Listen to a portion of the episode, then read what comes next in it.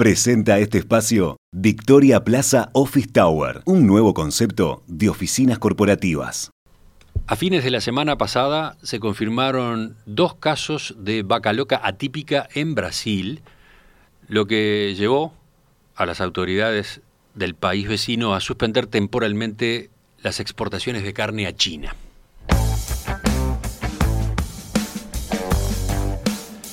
La noticia no resulta indiferente para el complejo cárnico uruguayo por los impactos que puede tener en el mercado de carne mundial.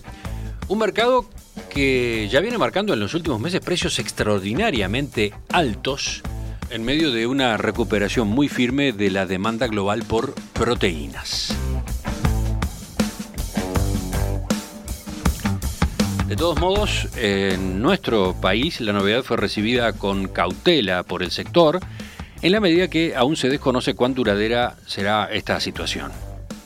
Parece claro, de todos modos, que al menos en el corto plazo, la salida de Brasil del mercado puede suponer presiones alcistas adicionales sobre los valores de la carne y también sobre los precios del ganado acá en lo interno, en Uruguay.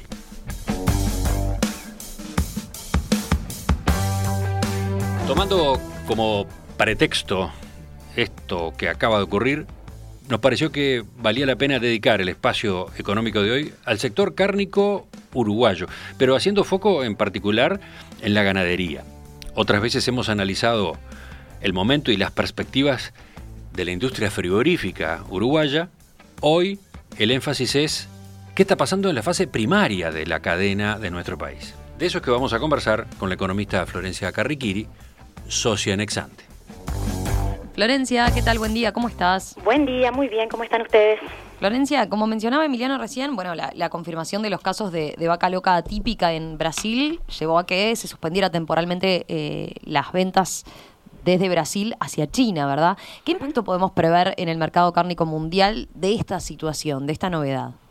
Bueno, sin duda que, que, esto va a depender de cuánto dura esta suspensión, ¿verdad? lo que a su vez va a depender de si se confirman nuevos casos de, de, vaca loca atípica o si se termine o si esto termina siendo una situación aislada sin, sin más impactos como de hecho sucedió allá por por junio de 2019 cuando Brasil también enfrentó una, una situación similar. En cualquier caso, es innegable que, que, bueno, estamos hablando de Brasil, nada más ni nada menos, uno de los principales exportadores mundiales de carne del mundo, el principal proveedor de carne de China en particular, por lo cual si la suspensión de las ventas persiste por algunas semanas al menos, el impacto en el mercado puede ser más o menos eh, significativo, sobre todo si tenemos presente además que, tenemos Argentina con cepo a las exportaciones de carne y Australia en plena fase de, recomposición de sus existencias bovinas, con lo cual en, medio de este contexto la verdad es que las presiones alcistas sobre los precios de, la carne pueden hacerse todavía más intensas en estas próximas semanas. Ahora, Florencia, eh, en nuestro país ya, estamos con valores de exportación de la carne en, máximos históricos, ¿verdad? Sí, es, cierto, los, precios de exportación vienen mostrando una suba realmente muy fuerte desde comienzos de, este año y, en las últimas semanas las cifras de, del Instituto Nacional de Carnes ya están marcando un valor promedio de exportación de la carne vacuna arriba de los 4.400 dólares por, por tonelada carcasa, que es realmente un registro eh, récord, superior incluso a, los valores que llegaron a verse a finales de, de, 2019. ¿Y cómo está impactando esa suba de precios de, de la carne sobre, sobre el sector ganadero local? Y bueno, el, dinamismo de las exportaciones y estos precios altos de la carne se están reflejando, por un lado, en un, en un aumento muy importante de la faena y por otra parte en una suba muy fuerte de los precios del ganado también. Eh, de hecho, a ver, a, instancias justamente de la recuperación de la demanda externa, la faena vacuna viene aumentando rápidamente desde finales del año pasado, concretamente en, si miramos el conjunto del ejercicio ganadero 2020-2021 que, que finalizó en junio, se fainaron unos 2,3 millones de cabezas vacunas, eso es un nivel 16% superior al del ejercicio anterior, que había sido impactado por, por la pandemia al inicio de 2020, y es muy cercano a los niveles mm, de, los ejercicios anteriores eh, eh, hasta, hasta, hasta el 2018-2019.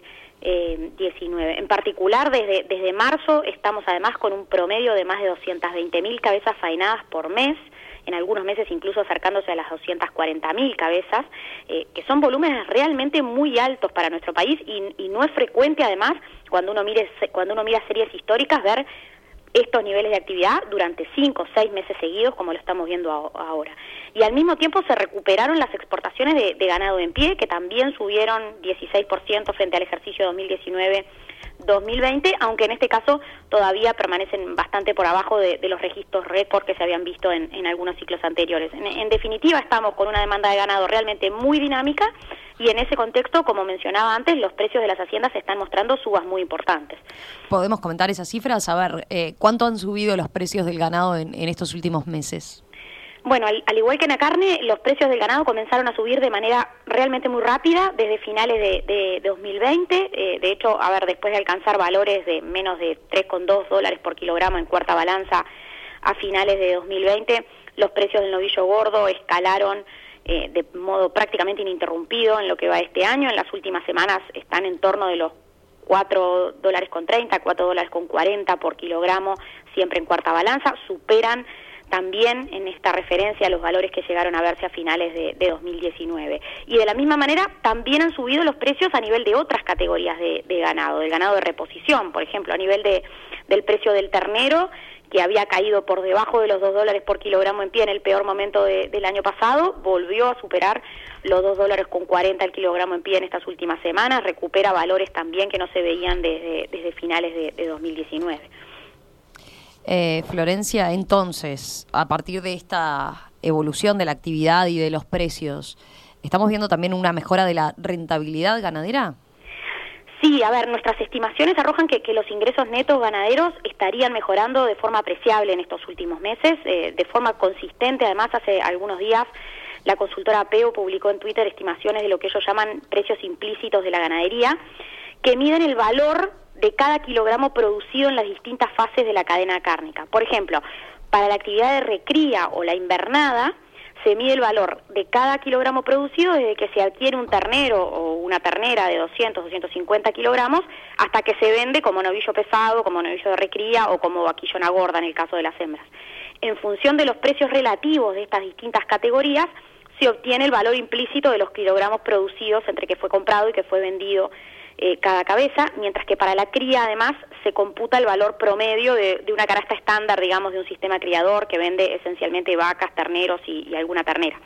Todos estos indicadores construidos por, por APEO presentaron subas en estos últimos meses, se ubican actualmente entre los niveles más altos en cuatro años y, y bueno, y esas tendencias junto con el dinamismo de la producción son señales, sí, de, un buen momento para, para la ganadería vacuna en, todos sus eslabones. Es, cierto que, los costos de producción están subiendo con el encarecimiento de algunos insumos, como los fertilizantes o, los combustibles, pero la reciente...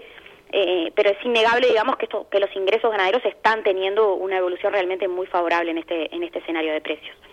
Está claro, Florencia. Ahora, antes de terminar, ¿Qué se puede esperar para adelante?